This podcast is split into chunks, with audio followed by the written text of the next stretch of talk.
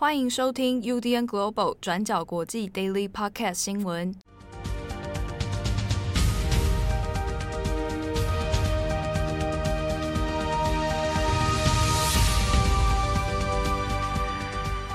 Hello，大家好，欢迎收听 UDN Global 转角国际 Daily Podcast 新闻。我是编辑七号。今天是二零二二年五月二十六号，星期四。今天的 Daily Podcast 新闻呢，我们内容的形式会稍微调整一下。那我们不会今天来做其他新闻内容的更新。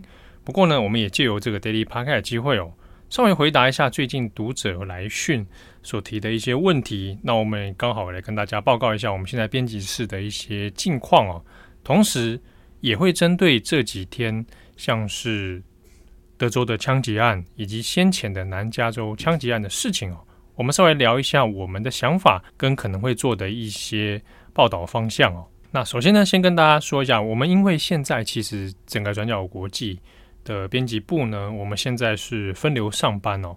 那已经有一个多月了哦，快要将近两个月。那这样的状况之下，虽然大家其实过去一年当中也有演练过几次，但是，难免会对工作的节奏。当然会有一些变化哦。那彼此在联系上面，或者我们在工作的这个时间序上面，也会有一些影响。那可能大家最近有一些 Daily Podcast 听友也会说啊，好可惜，怎么最近好像呃，我们在录完 Daily Podcast 之后呢，好像后面比较少闲聊，跟大家闲话家常一下。哦，那的确是这样哦。那其实这个原因是因为我们现在早上变得要作业时间变赶。那有时候 Daily Podcast 是会希望赶快录完之后，赶快先去做剪辑哦，所以少了一点这个闲聊的这个时间跟闲情逸致啊。那当然这个部分我我们有在想要不要来调整啊。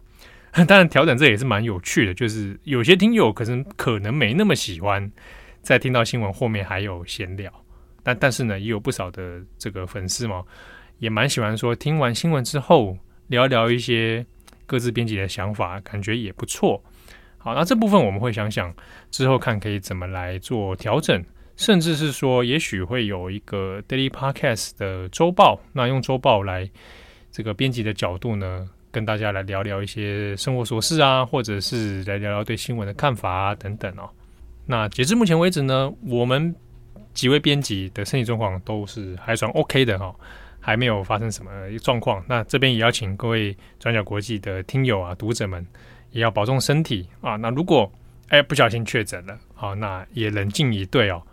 好，那另外是呢，呃，近期其实也有一些读者和听友，他会透过 Facebook 或者 IG 哦来私讯我们，会询问一些问题。不管有的是针对我们节目的哦，他的听了哎有一些疑问想询问，或者是针对我们的网站内容，有看了一些想法。好，那都会私讯过来，那我们都有看。那有一些部分我们有直接给你回应哦。那有些如果没有回应到的话，那可能是一下子我们太忙哦，一时之间抽不时间来回复我们的想法。那这边也请很多听友呢，还有读者见谅。当然，你如果诶很需要我们赶快来帮帮你做一些解答，或者是来讨论的话，那欢迎哦，多多留言给我们，或者你发个贴图啊，提醒一下我们也是 OK 的。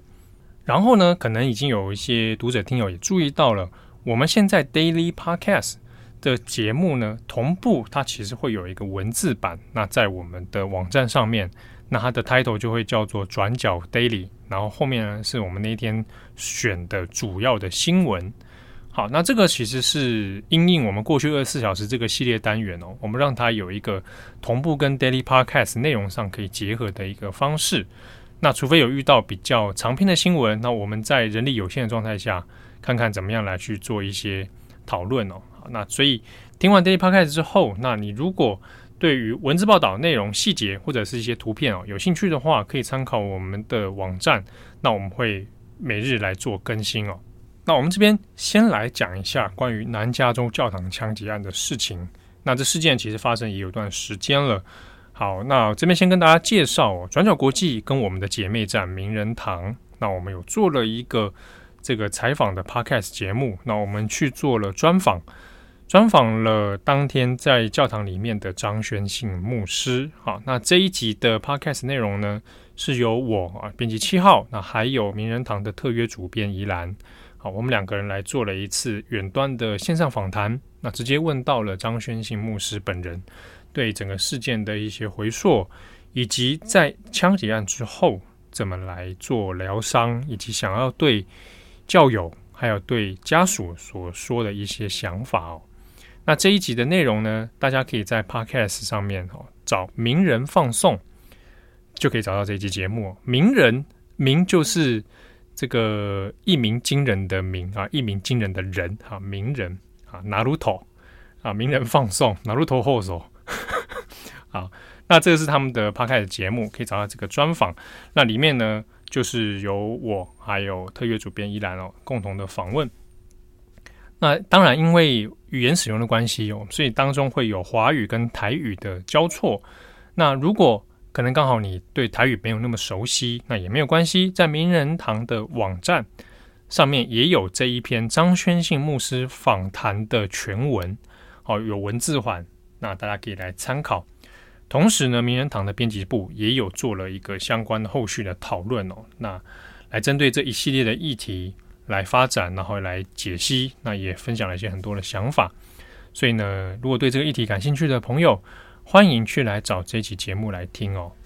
那这边也跟大家稍微分享一下，就是那转角国际这边有没有在针对这个议题想要再做一些延伸或者讨论呢？那其实是有的哦。那我们其实，在案发之后，那也做了一些构想，那也着手要做了一些准备哦。那除了张宣庆牧师的专访之外，其实转角这边本来有想要发展其他系列哦。呃，像我自己个人也有去透过一些管道，那想要去联络在美国的一些教友哦，台湾人的教友，然后他不一定是在加州尔湾这边的话，可能是其他散落在各个区域哦。那自己因为过去也有接触过一些，那想来问问看一些想法。不过呢，呃，相关的讨论其实是比较遇到一些阻碍哦，比如说可能会对于这个事情的敏感度哦，它可能涉及到的一些政治想法。那有些人选择会比较回避这个议题，那或者呢又有其他的考量或者因素哦，等等等哦。那在这议题上面，其实我们所我自己所接触的访谈对象似乎看起来没有那么的顺利啊，但是自己也想说也没有什么特别关系。那我们自己转角国际想切的一个思路哦，那其实不是要针对所谓的国家认同或者是身份认同的问题。那这个其实有非常多的人讨论过了哦，那可能也都是在内容上面，大家如果你是生长在这样的脉络跟环境里面的话，应该是可想而知哦，可以有哪些的讨论啊、切点啊。我自己倒是特别比较关心是说，事件发生之后，关于枪支暴力以及以及基督教信仰的一些看法哦，比如说在我看到有已经自己认知道的一些教友对于安全。对于聚会、对于宗教活动可能所面临到的风险，那是有一些担忧的。哦，当然这样的担忧，有人会想说：“哎，那你们教堂就就做安检啊？啊，你教堂去做审身份审查？好，但是呢，这些东西本质上是矛盾的。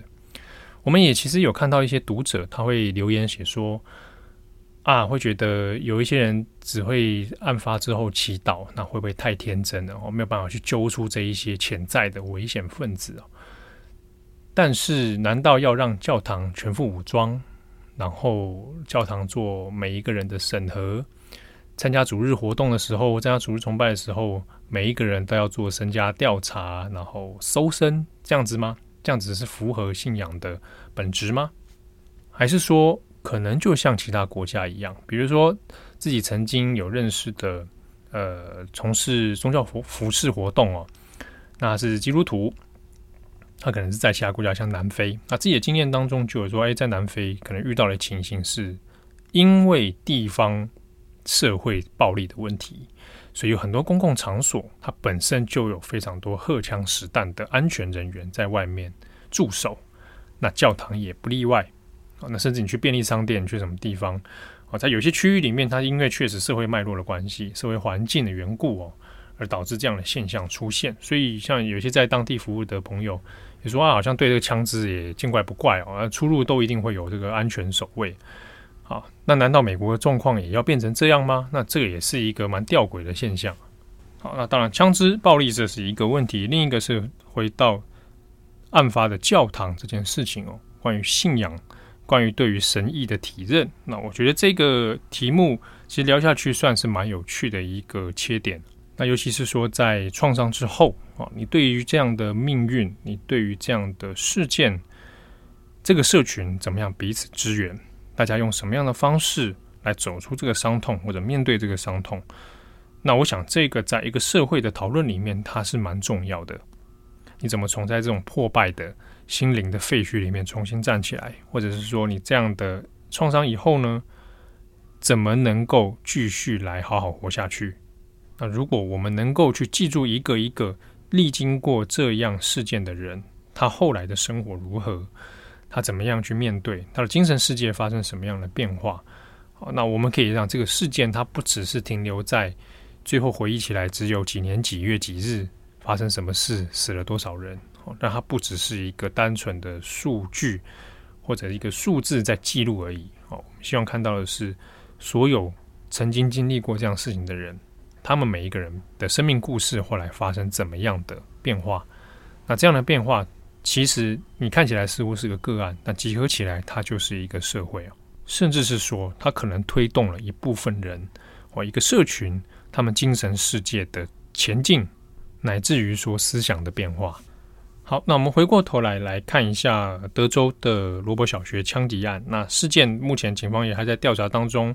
当然，隔了一天，我们现在也知道了更多关于案情的资讯，关于凶手犯案之前他所经历的一些事情。那这边很多细节呢，我就不再多赘述了。那相关的呃报道啊，我想在转角国际的首页，我们今天也会更新同样有文字的内容啊，大家可以去参考。那。其他各家外媒第一手的快讯或分析，或者中文的媒体的报道，其实也都有很多充足的资讯，大家可以参考哦。好了，在相关的中文报道里面，这边也跟大家推荐哦，我们的好朋友张正宏先生。那正宏呢，在报道者也有一篇关于针对枪支争议的问题，做了一篇长文的探讨。那有兴趣的朋友，欢迎来参考这篇文章哦。那么现阶段，其实在创伤之后。很多像媒体在舆论里面讨论的，那很多还是关于枪支管制的这个问题哦，而且也就刚好在这一个星期五的时候，美国的全国步枪协会 NRA 要在休斯顿举行年会啊，所以刚好又碰上这样的事情，那当然整体的社会舆论会对于枪支啊、枪支的暴力、枪支的泛滥或者枪支的管制，又会形成很多两派不同意见的拉扯。那 NRA 当然，它有其实有针对这个事件也有发表了一些呃追悼哦。那 NRA 还是会在周五预定是会周五继续他们的年会。那过去两年当中，因为疫情的关系是是取消了，然后今年要来做一个实体的大会，而且呢，预计会有不少共和党保守派的人重量级人士要参加，其中也包括了前总统川普。那那美国的媒体面也有确认了，川普仍然会照常出席。好，那至于说在 NRA 大会上面，大家会不会再针对这一连串啊，今年已经两百多起的枪击案，会发表些什么看法？那这个不确定。那当然哦，这一个枪支的问题，在美国其实算是历史悠久，而且呢非常难解哦，到现在都没有办法凝聚共识的一个问题。